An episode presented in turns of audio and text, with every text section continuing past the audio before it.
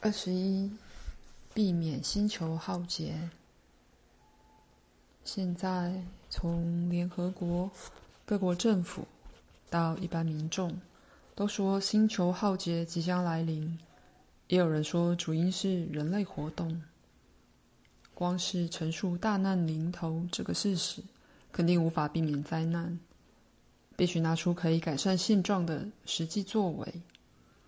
但大自然中，真有办法带领我们躲过危机吗？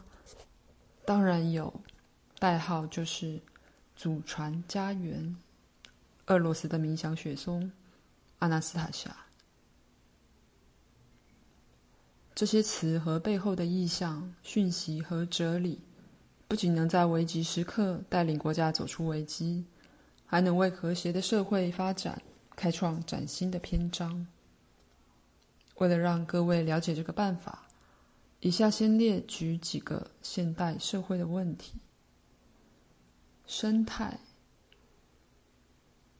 城市没有足够的干净空气、纯净水源和健康食物；交通，大城市绵延数公里的车潮已成常见的现象，且俄罗斯由于路况不好。每年都有高达三万人死于交通事故。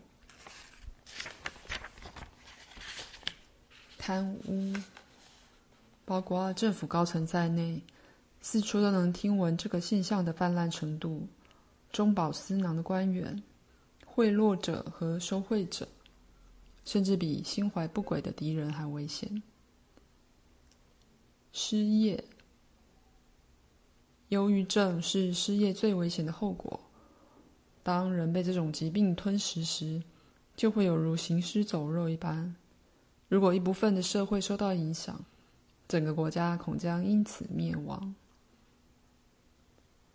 酗酒和毒瘾，我们长期对抗这些棘手的问题，却始终未果。住房问题。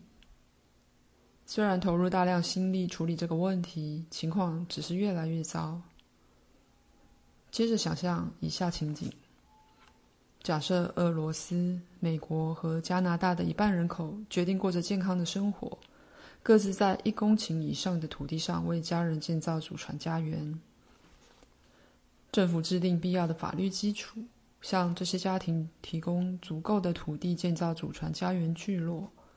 得到土地的民众在荒废的前集体农场、国营农场和农地展开规模空前的建设，建造住房和必要的附属建筑。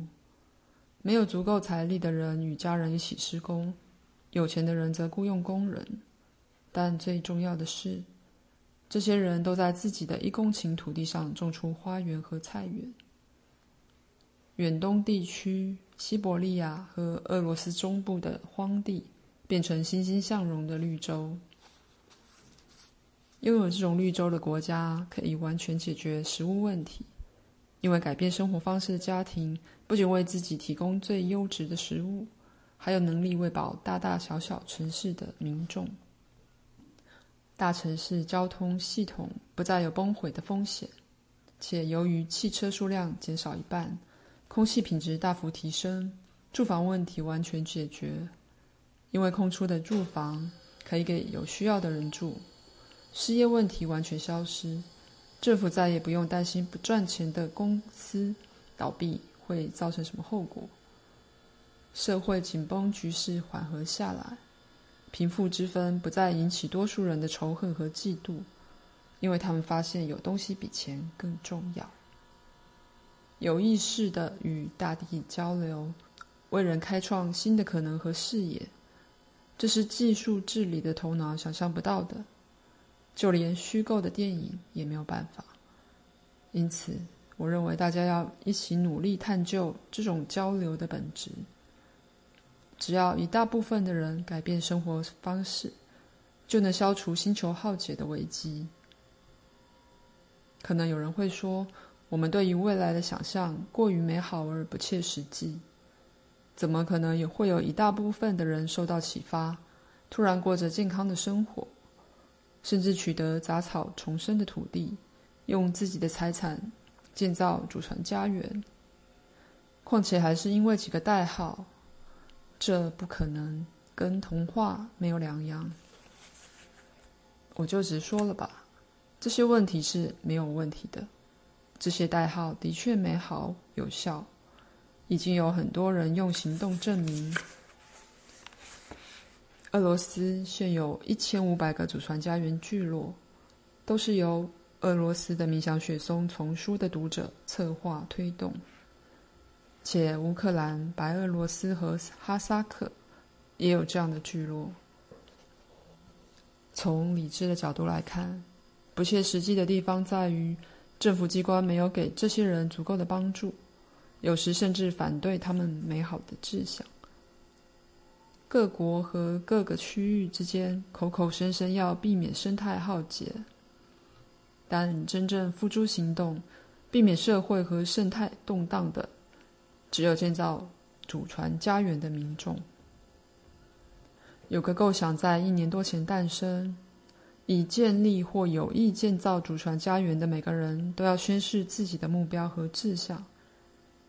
我也在某个聚落的集会上。首次听到一份宣言草稿，因而了解其中的构想。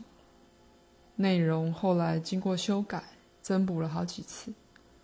以下就举一个我觉得最重要的增补内容。